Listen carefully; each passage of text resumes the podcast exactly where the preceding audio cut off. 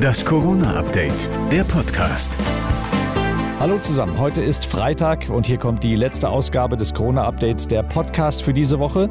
Nachrichtenstand ist 12 Uhr. Ich bin Thorsten Ortmann. Hallo.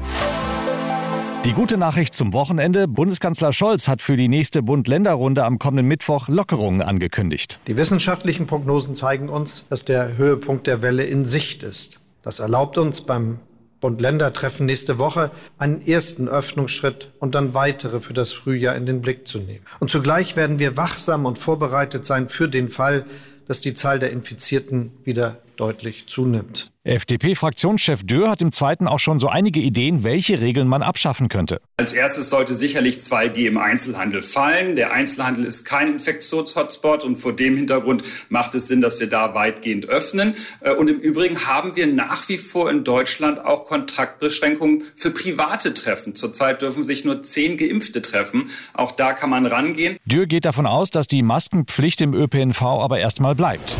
Die Impfpflicht in den Pflege- und Gesundheitseinrichtungen kann wie geplant Mitte März kommen. Das Bundesverfassungsgericht hat den Eilantrag von mehreren Klägern zurückgewiesen. Gleichzeitig gibt es bei der Umsetzung aber auch noch viele offene Fragen zu klären, sagte NRW-Ministerpräsident Wüst bei NTV. Wie setzt man das um? Wie kontrolliert man?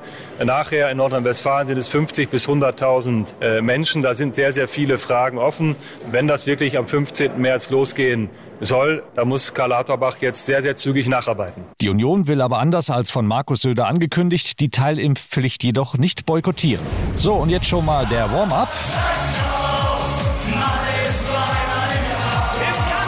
Mallorca macht wieder auf. Am Ballermann und auf den Nachbarinseln fällt morgen in den Bars und Restaurants die 3G-Regel. Geimpft, genesen, getestet. Man kann also wieder ohne Probleme feiern. Die Maskenpflicht unter freiem Himmel wurde bereits abgeschafft. Spanien hat die Omikron-Welle überstanden. Die Inzidenz liegt nur noch bei 600. Das liegt auch an der hohen Impfquote von 81 Prozent. Dadurch gibt es auch immer weniger Probleme in den Krankenhäusern.